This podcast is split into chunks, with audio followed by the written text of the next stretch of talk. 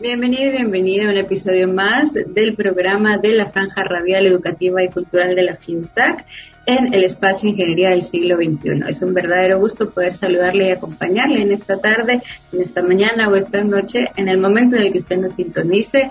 Desde ya, gracias por hacernos parte de su rutina, ¿verdad? Quiero aprovechar para hacer extensivo un saludo de parte de la decana, la ingeniera Anabela Córdoba y toda la administración que integra el equipo de trabajo, agradeciendo como siempre la sintonía que usted tiene hacia nuestros canales de comunicación. A la gente hermosa de Radio Universidad, muchísimas gracias por esa eh, sintonía todos los días, martes, jueves y viernes a partir de las 14 horas.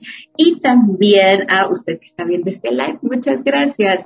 Déjenos sus comentarios, reacciones y pues si puede ayudar a compartir estos contenidos, muchísimas gracias. También quiero enviar un saludo cordial a las personas que nos escuchan en el extranjero a través de nuestro canal de podcast y también de Facebook. Gracias comunidad hermosa por hacer mucho más grande e impactante pues este público al que dirigimos nuestros contenidos. Si usted aún no ha agregado nuestro canal de podcast, le hacemos la cordial invitación para que en las plataformas como Spotify o los podcasts de Google busque Franja Radial Fiusac y ya allí si nos sigue va a ver todo el contenido que hemos preparado con mucho cariño para usted. Eh, bueno, después de mi corto saludo, como digo siempre, pues les quiero comentar. Hoy tenemos una invitada, la verdad, yo estoy muy, pero muy, muy contenta eh, de presentarles justo del otro lado de la pantalla a nuestra invitada. Ella es eh, la licenciada Carla Natarena Letona, ¿verdad? Hola Carlita, es un gusto que nos acompañes en, nuestro espacio de ingeniería en Radio Universidad. Hola, ¿qué tal? Buenas tardes. Pues no, yo, yo encantada, agradecida por la, por la invitación.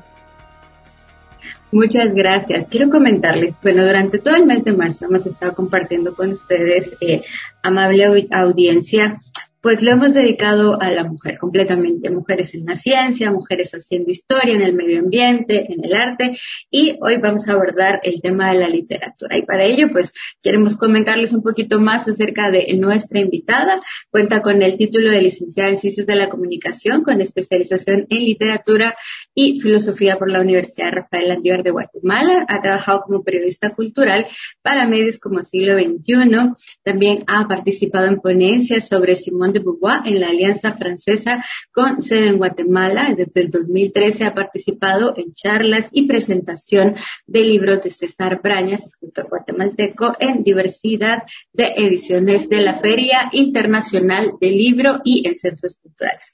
Además, pues también eh, ha sido gestora cultural en diversos proyectos, especializándose en temas de literatura. En 2019 y 2020 dio cátedras en la UNAM, la Universidad Autónoma Autónoma de México y trabajó en la biblioteca de la Fundación Pais. Actualmente colabora como moderadora del Club de Lectura de la Biblioteca de la Universidad Francisco Marroquín y ofrece pues cátedras de literatura en centros culturales.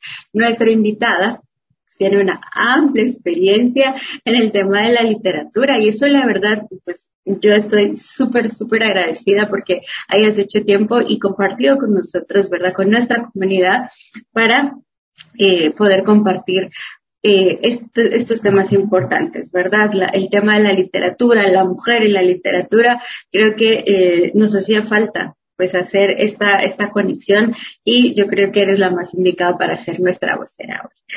Así que eh, vamos a iniciar em, con nuestras preguntas, ¿verdad? En este mes, pues como bien lo había dicho, hemos decidido visibilizar el trabajo y la labor de mujeres científicas en nuestra comunidad. Tú recientemente publicaste una cartografía literal sobre mujeres en la literatura. Cuéntanos, ¿qué te ha llevado a hacer este trabajo? Bueno, pues otra vez gracias por la invitación y, por las cosas tan bonitas que decís de mí. La verdad es que la literatura es un tema que me apasiona desde muy pequeña y también los temas de género. Y he tenido la fortuna de poder trabajar en, en las dos corrientes.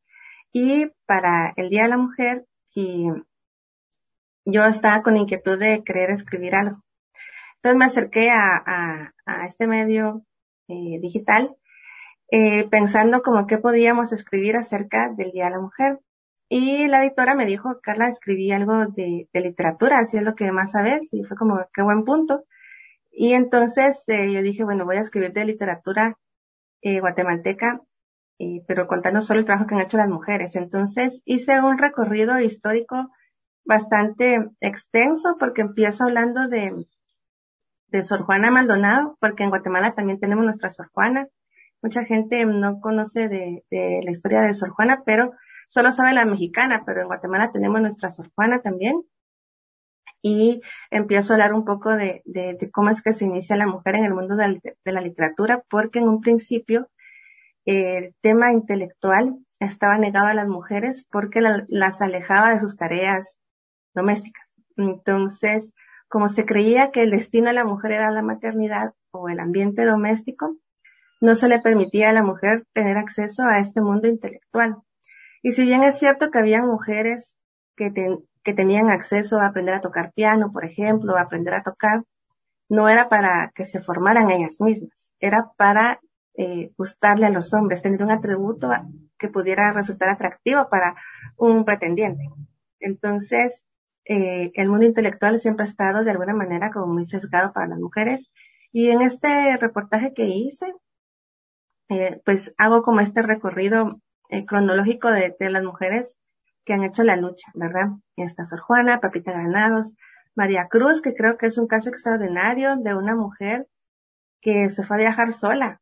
Eh, creo que hasta la fecha hay mucho prejuicio de mujeres que, que viajan solas porque eh, supuestamente están más expuestas a que algo les pase. Si, por ejemplo, tuvieron un accidente, eh, no sé si me ocurre que de repente alguien las acosó, lo primero que van a decir es porque están sola. Entonces, entonces María Cruz, adelantada a su época, se fue, agarró sus maletas y no se fue a Europa, se fue a la India, que digamos que si comparamos culturalmente no es el país más cómodo, ¿verdad? Eh, tiene sus, sus matices, claro que es un lugar hermoso, pero eh, digamos que tiene unas diferencias culturales muy grandes. María Cruz se fue, escribió sobre eso, eh, y luego viene el nuevo siglo lleno de voces de mujeres, eh, que sin embargo la academia no las ha visibilizado porque eh, los estudiosos de la literatura han, ordenado la literatura guatemalteca por décadas. Entonces está la década del, del, del, grupo de 1910, 1920, pero no hay mujeres.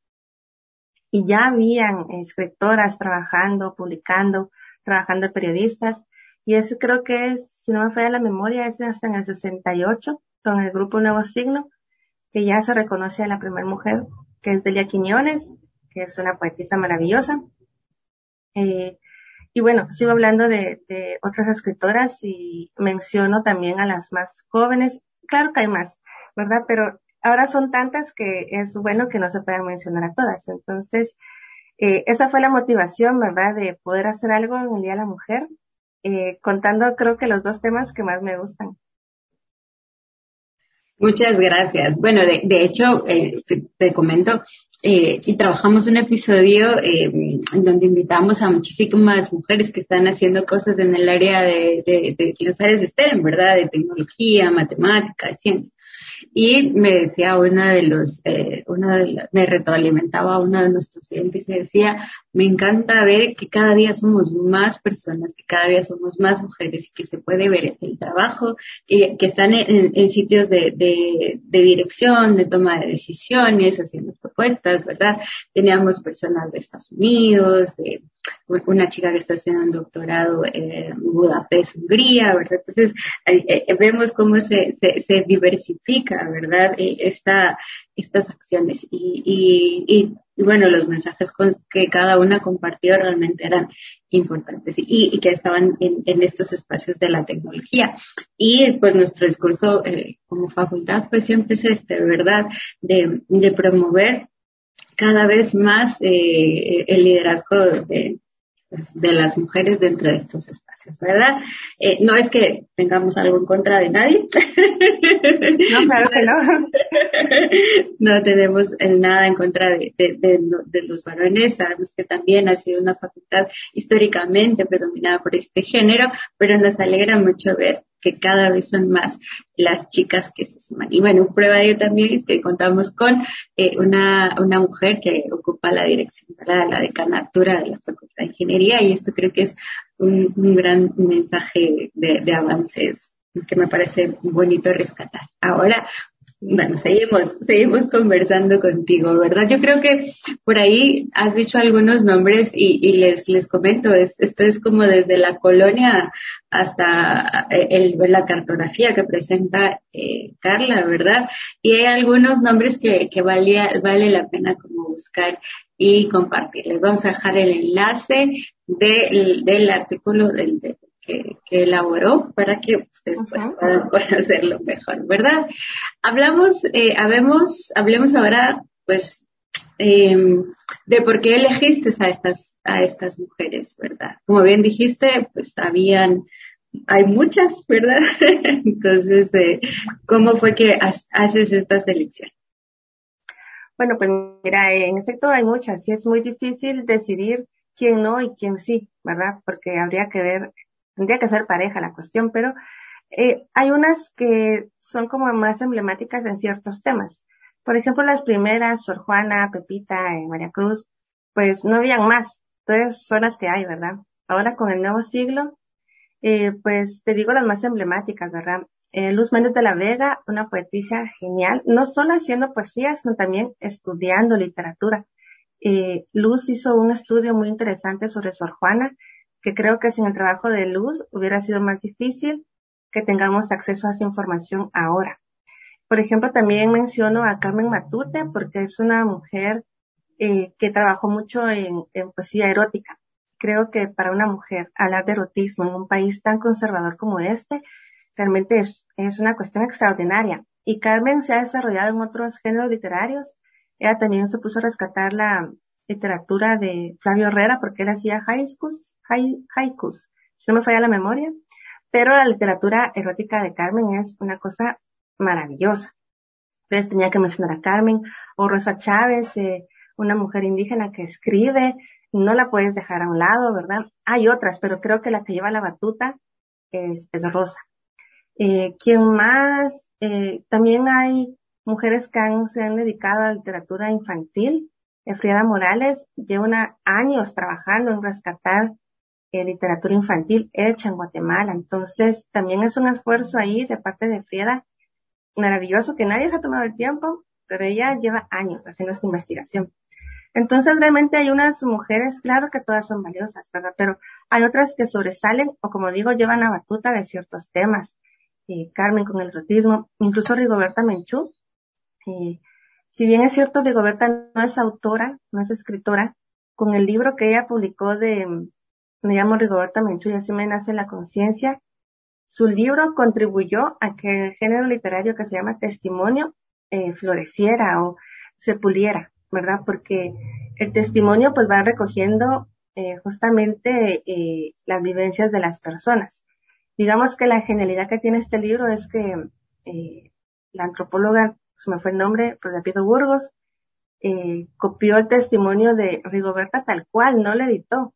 Entonces es un aporte a un género literario que se desconoce y lamentablemente de Rigoberta tenemos memes, pero no hay ese reconocimiento. Quiero decir, cualquier país del mundo aprecia un premio Nobel porque es como el más grande galardón que alguien puede recibir. Y acá ha pasado casi que desapercibido. Te digo, aquí lo que hay más de Rigoberta son memes y es terrible, ¿verdad? Porque deberían de haber calles y escuelas y colegios, hasta una carrera que llevara el nombre de, de Rigoberta, pero no lo hay. Y si bien es cierto, hay personas que no están de acuerdo por X motivo con que Rigoberta fuera reconocida con el Nobel, está su aporte literario y también pasa desapercibido. Entonces hay casos en los que hay que sacarlos a la luz justamente para que esa información la gente tenga acceso, porque también hay que hay un problema de que si no tienes acceso a eso, pues no te vas a enterar. Entonces creo que ahí eh, el trabajo de los medios y como a Juan, que fue donde pude publicar el artículo, un trabajo genial, ¿verdad?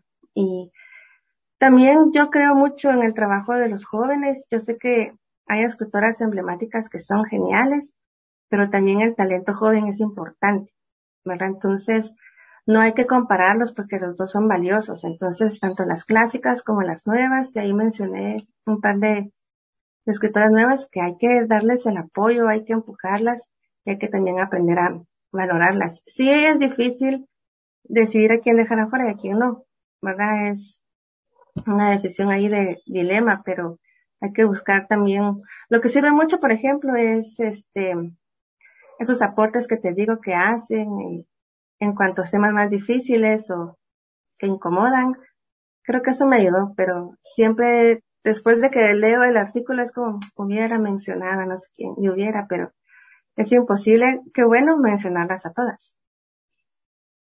Sí, pero, pero esto es como cuando hablamos con los chicos y les decimos eh, la delimitación importa, ¿verdad? Y sin embargo, creo que has incluido dentro de la, esta cartografía o este artículo, pues, eh, a, varios sectores y creo que eso es bastante, bastante bueno, ¿verdad? Porque en, en uno, en, quizás no aparece un nombre, pero sí aparece un grupo que ya puede ser visibilizado, ¿verdad? Entonces ya, ya ahí entran como también pues esa búsqueda. Yo, yo, esto del acceso a la información, a mí me pasaba que cuando, cuando yo entré a la universidad, tenía 17 años, y hasta entonces no, no había tenido oportunidad de leer, ¿verdad? Iba, había ido a la, a la biblioteca nacional, ¿verdad? La que está ahí en, zona 1 y en mis años pues te daban una especie como de cartita de carnet para que pudieras ir y venir con, con los libros, ¿verdad? Pero eh, era un poco difícil porque quedaba lejos de, de la ciudad donde yo vivía. Entonces, cuando llego a la universidad encuentro la, la biblioteca de recursos educativos de la San Carlos y fue, fue realmente amor a primera vista. subir la colina, subir a la colina del conocimiento. Y, eh, y entonces empecé, empezó esto, ¿verdad? De, de, de buscar dentro de, dentro de este espacio eh, pues la, una cantidad de libros y es ahí hasta que, que, uno descubre pues muchísima información, ¿verdad? Eh, recuerdo que, que, en el segundo año de, de esta búsqueda de, de, libros me encontré con Margarita Carrera, la mencionas dentro de tu artículo, ¿verdad? De hecho, nos, nos, nos dejaron en una tarea para hacer una especie de, de cortometraje de reconocimiento al trabajo que ella hacía, ¿verdad? Entonces eh, eh, las vas conociendo, ¿verdad? Vas viendo todo, todo este trabajo y, y es realmente impresionante, pero no, no siempre tenemos ese acceso y mm, eso es lo que a veces cuesta un poco, ¿verdad? Y eso me lleva a mi siguiente pregunta, o no sé si quieres comentar algo, Cali. No, eh, eh, creo que el Estado en un mundo ideal debería de darnos esa información, pero lamentablemente eh, hay que llegar a la universidad para tener acceso a esta información, que no debería ser así. Pero también por eso creo que está tan restringida el conocimiento o el aprendizaje en muchas personas y lo importante otra vez que existan medios como este para poder compartirlo. Para que no tengas que estar en la universidad para tener acceso a este tipo de temas. Sí, bueno, ahora con el tema de la, de la Internet y la globalización y el intercambio de información, ¿verdad? Es mucho más eh, accesible, ¿verdad? Eh, yo, por ejemplo, me quedé sorprendida con, con estos avances, ¿verdad? De, de poder hacer visitas virtuales por museos a nivel del mundo, ¿verdad? Y ya, ya te haces una, una idea, ¿verdad? Claro, cuando puedan, vayan. Cuando todo esto pues si es que si, nos planteamos la idea de poder ir. Em, desde tu experiencia como, eh, como periodista y gestora cultural, tienes mucha experiencia en esto, ¿por qué crees que se desconoce el trabajo de profesionales femeninos, muchas mujeres, pero no solo en el arte, sino también en otras disciplinas? Pues creo que va a sonar tajante lo que voy a decir, pero es que la historia la escriben los hombres. Y ya eso, pues ya ahí hay un filtro, ¿verdad? Donde no se reconoce el trabajo de las mujeres. Eh, hay muchas científicas, incluso en la Edad Media. Ahorita no me acuerdo del nombre. Era una abadesa, creo que era Gildarga. Ella contribuyó a encontrar la fórmula de la cerveza. La señora entendió que la cebada y el lúpulo, qué sé yo. Y también, siendo abadesa, una ironía, ella fue de las primeras que estudió el orgasmo femenino. pero pasa desapercibida por la historia. Tienes que rebuscar en libros como muy puntuales para encontrar estos nombres o estas voces. Y bien decís, no solo literatura, en todo, en la ciencia, matemática, historia, todo. Pero porque la historia la escriben los hombres. Y no sé por qué quieren borrarnos de la historia. No quieren reconocer a estas mujeres. Mm, por ejemplo, el baño María, se llama baño María porque fue una alquimista también de la Edad Media, que fue la que iba probando sus experimentos. Y claro, eh, eh, la manera de cocción se quedó con el nombre, pero parece más como un secreto de, de cocina que realmente una cuestión científica. No se le da el reconocimiento a las mujeres. Entonces, lo importante acá es que tengamos la curiosidad de justamente ir y buscar o rebuscar en la historia estas mujeres, porque están, pero hay que buscarlas casi que con lupa, ¿verdad? Pero yo creo que ese es el primer filtro que la historia le escriben los hombres. Muchas gracias. Sí, por ejemplo, a mí una de las cosas que me llamó mucho la atención, y esto lo vi pues en la, en la película de Marie Curie, ¿verdad? Que se le dio un poco más de, de, de, importancia, no, que ella hubiese obtenido el, el Nobel, ¿verdad? Por, por el descubrimiento de la relatividad, sino por la aventura que tuvo con, con el con, con, el ayudante de su esposo, con el otro chico, ¿verdad? Entonces, cuando ves esto, dices, no, hombre, pues sí, pero, pero ahí está, ¿verdad? Ahí está Marie Curie y la verdad es que se vuelve un icono dentro de, de la historia, ¿verdad? Y de ese, empoderamiento y el trabajo arduo que, que tenía. Pero es lo que acabas de decir, ¿verdad? Siempre está esa como, como lucha, ¿verdad? Que al final, pues nos cuesta como, como entender y, y, y, comprender y quizás a algunos, como bien decías, nos, les incomoda o nos puede incomodar hablar de ciertos temas, ¿verdad? Pero no es que sean malos, al final yo creo que solo no tenemos una perspectiva un poco diferente acerca de él. Claro.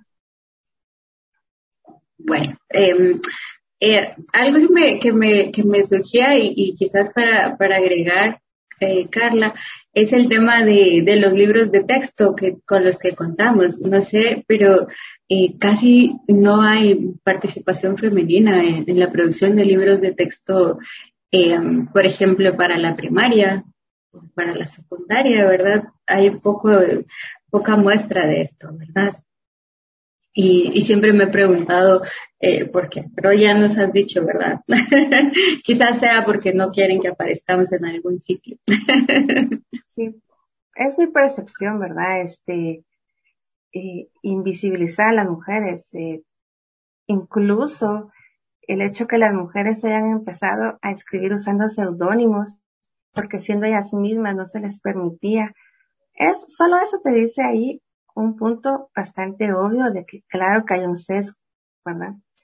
Entonces, eh, las editoriales están empezando a cambiar el nombre eh, de las autoras que usaron seudónimo, porque, por ejemplo, eh, George Eliot, todo el mundo lo conoce así. Las editoriales están empezando a cambiar las portadas y están poniendo su nombre, Mary Evans. Pero eso son, y eso fue en 1800 y pico. Estamos en el 2021, a 22, y empiezan a hacer estos cambios de reconocer a las autoras. Entonces, hay que, es un trabajo de insistir. Pero aquí sí vale más tarde que, más vale tarde que nunca, la verdad. y que, y qué bueno que, que se pueda reconocer, ¿verdad? Este, este, estos aportes de estas grandes autoras. Hablemos de buenas prácticas, Carlita. Y como estamos en ingeniería, todos los procesos, las buenas prácticas, ¿verdad? ¿Cómo podríamos mejorar y avanzar en, en esto de, de las buenas prácticas en materia de, de, de género? Pues yo creo que tenemos que entender que, por supuesto, somos diferentes. Hay una cuestión biológica, que es obvio, ¿verdad? Pero creo que esas diferencias no nos deben de separar. Creo que tenemos realmente que aprender a escuchar al otro. Eh, lo que tú decías, ¿verdad? No los odiamos, o sea, no, a me encantan los hombres, son geniales, este, no sé si decir afortunada o lamentablemente me siguen gustando, no lo sé, pero hay que aprender a escucharlos porque creo que también el hombre está pasando por un momento difícil tienen que armar una nueva identidad porque se les crió para hacer ciertas cosas, pero ya no son, o sea, ya no son proveedores. Hace mucho que dejaron de ser proveedores. Ya no son conquistadores. Eh, entonces ellos también tienen que aprender a armar una nueva identidad. No nos toca a nosotras las mujeres decirles cómo tienen que armar esa identidad, es trabajo de, de ellos. Los podemos acompañar y escuchar.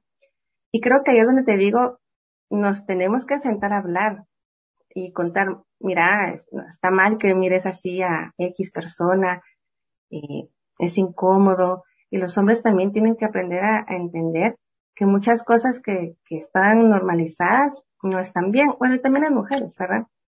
Porque, por ejemplo, como el tema del acoso, hace 5 o 10 años no decíamos nada. Nada, solo entre nosotras tal vez como qué raro es esto. Y ahora creo que son las más jóvenes las que tienen el valor y la fuerza de decir esto no está bien.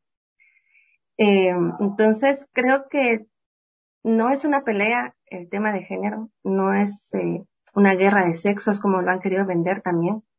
Creo que tiene que ser una complicidad entre los dos o la diversidad que hay ahora, ¿verdad? De realmente escuchar, entender. No es un proceso fácil desprogramarse, porque todos estamos atravesados por el machismo, eh, y cuando digo todos es también las mujeres. Es bien difícil desprogramarse, entonces creo que también tenemos que aprender a tenernos paciencia. Los cambios no son rápidos, no son inmediatos. De repente hay dilemas que uno tiene que ir resolviendo en el camino. ¿Se van a cometer errores? Sí, posiblemente muchos, pero tampoco es cuestión de estar mm, recordándolos ahí con malicia, sino al final también son aprendizajes, ¿verdad? Entonces, yo creo que que está bien que reconozcamos las diferencias, pero también entender que somos semejantes de alguna manera y poder realmente ser cómplices, porque el cambio nos va a beneficiar a todos.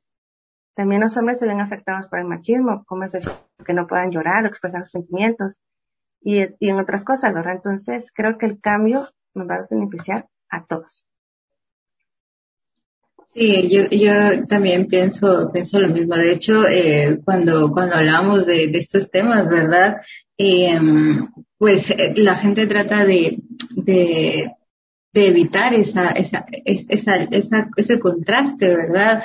O, o, como si fuese una especie de duelo de quiénes son mejores o por qué las mujeres ahora tienen esta, pues este, este protagonismo.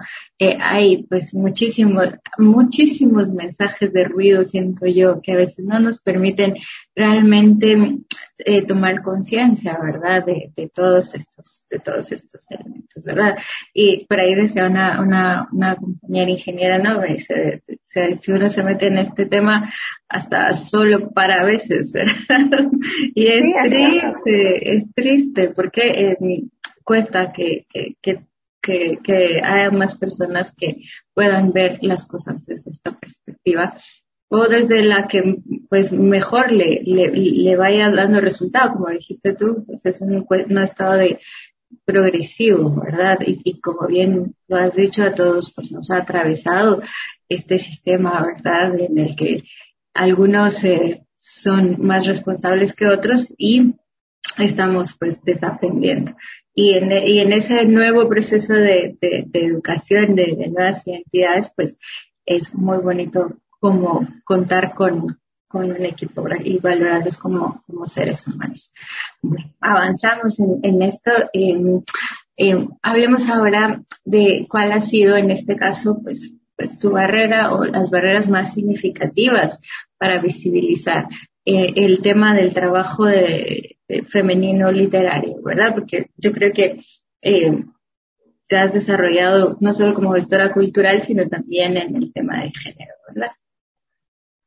Pues yo creo que, que otra vez los que escribieron la historia de la literatura son hombres y habrá que cambiar o tal vez trabajar en nuevas ediciones de esos libros que ya están hechos porque eh, son también libros de, buena calidad, o sea, son buenos estudios, pero hay un sesgo ahí.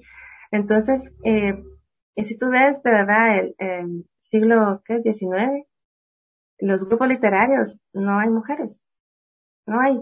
Entonces, eh, hay que cambiar eso, volver a estudiar, volver a reestructurarlo y ver quiénes están trabajando en paralelo, porque por ejemplo en los 50 o 60 ya estaba Margarita, ya estaba Luz, eh, Ana María, bueno, Ana María ya está reconocida porque el, grupo Ring 78 fue en los 70 pero quiero decir que habrá que buscar quiénes estaban trabajando en paralelo, eh, haciéndolas, eh, trabajando en literatura, pero eh, no sé quién se va a querer tomar el trabajo de reestructurar esta historia que ya está escrita, pero si no hay, si la parte de la academia, digamos, no hay este interés, pues hay que hacerlo desde nosotras, desde nuestra casa, o sea, empezar a hablarle a las niñas de que había una Margarita, hay una Luz Méndez, hay una Vania Vargas, y una Lenina, ¿verdad? Que creo que es tan significativo el, el trabajo que hizo Lenina.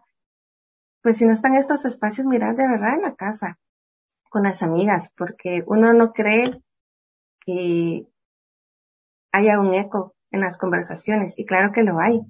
Más de algo le queda algo a la gente. Todos, cuando hablamos, más de algo nos queda. Entonces, es importante que si la academia o las universidades no se quieren tomar esta molestia, pues busquemos eh, métodos alternativos, como estos espacios otra vez, como lo bueno es que los medios digitales, como no tienen el compromiso comercial, se puede hablar de más cosas.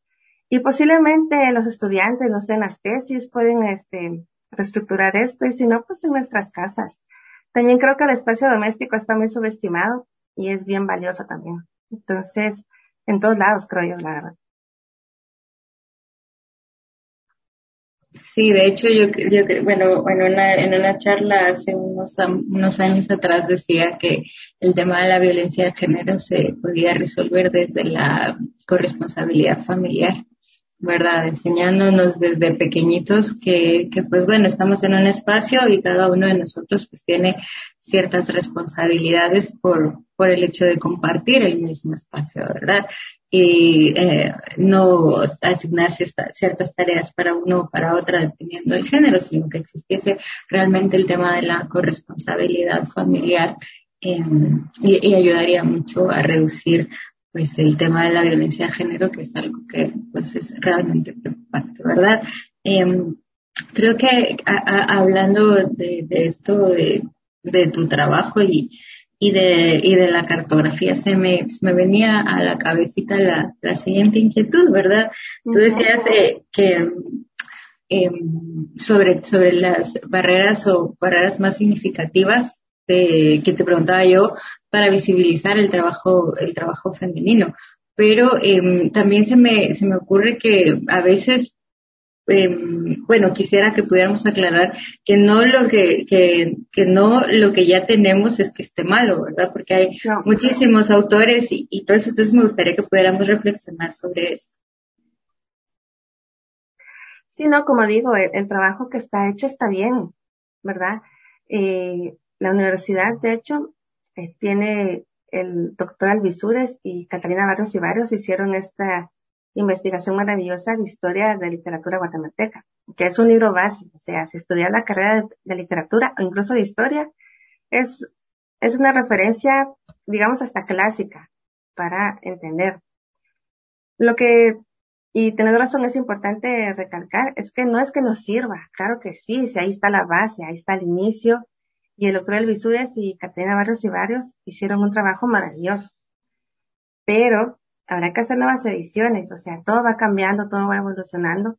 Posiblemente en su momento eh, los autores que mencioné no tenían acceso a toda la información, o sea, antes era más complicado también, ¿verdad? No hay, no, no se tenía este acceso tan fácil que tenemos ahora.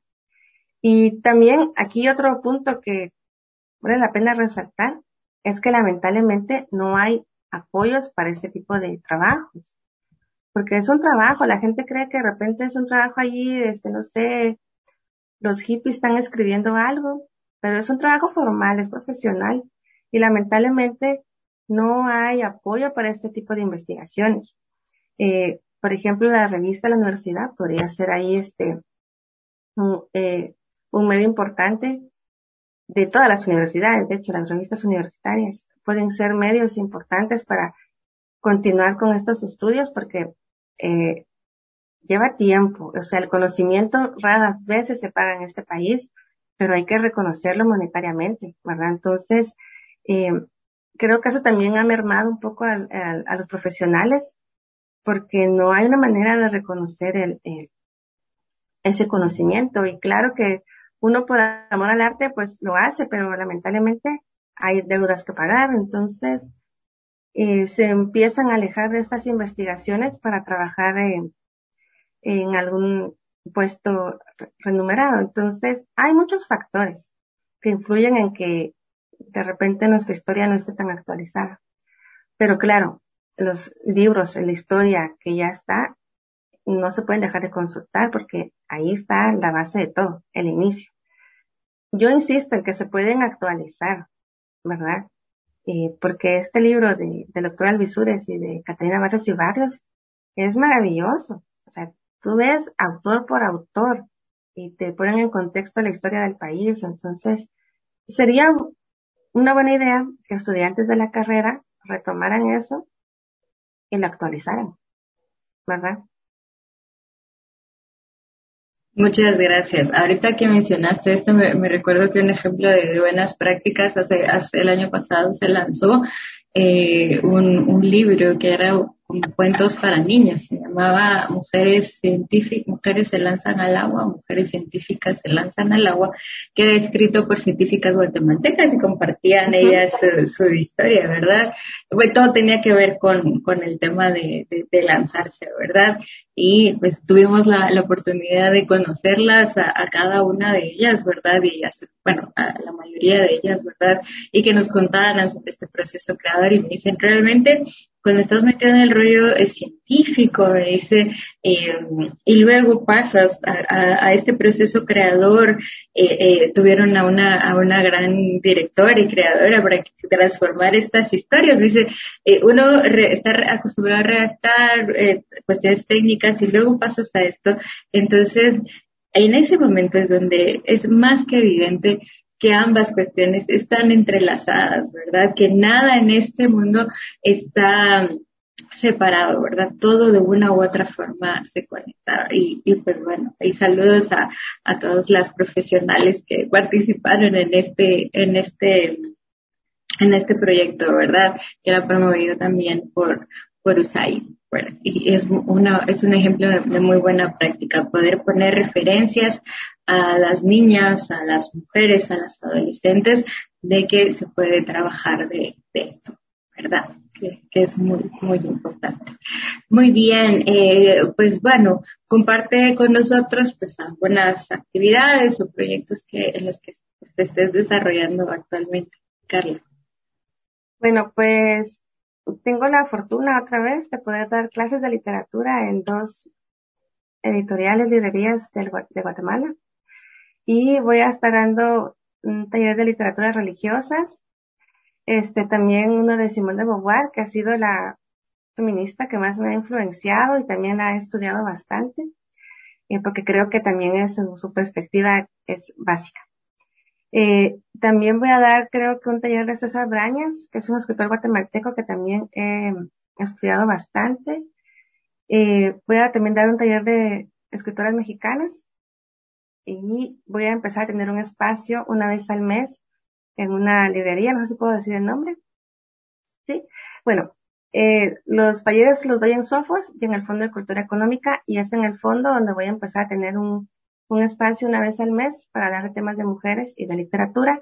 Y creo que termino el año dando un taller de brujas, porque eh, las brujas fueron las primeras feministas, pero la palabra bruja tiene una connotación tan negativa que en el taller pues vamos estudiando eh, justamente cómo surgen los conceptos del bien y del mal, cómo es que se le adjudica eh, el concepto del mal a las mujeres, cómo surge la figura de la bruja, el simbolismo, y bueno, hacemos un recorrido histórico para conocer a todas estas brujas que han aportado en el arte, en la ciencia, en los deportes, ¿verdad? Porque al fin y al cabo el gran pecado de la bruja es tener conocimiento. Entonces, más o menos por allí va, va el taller. Sí, justo una, una amiga siempre me decía esto, ¿verdad? Decía, no, se nos mataron en la Inquisición solo porque éramos un poco más, eh, solo porque éramos, eh, porque teníamos el conocimiento, ¿verdad? Sí, es cierto.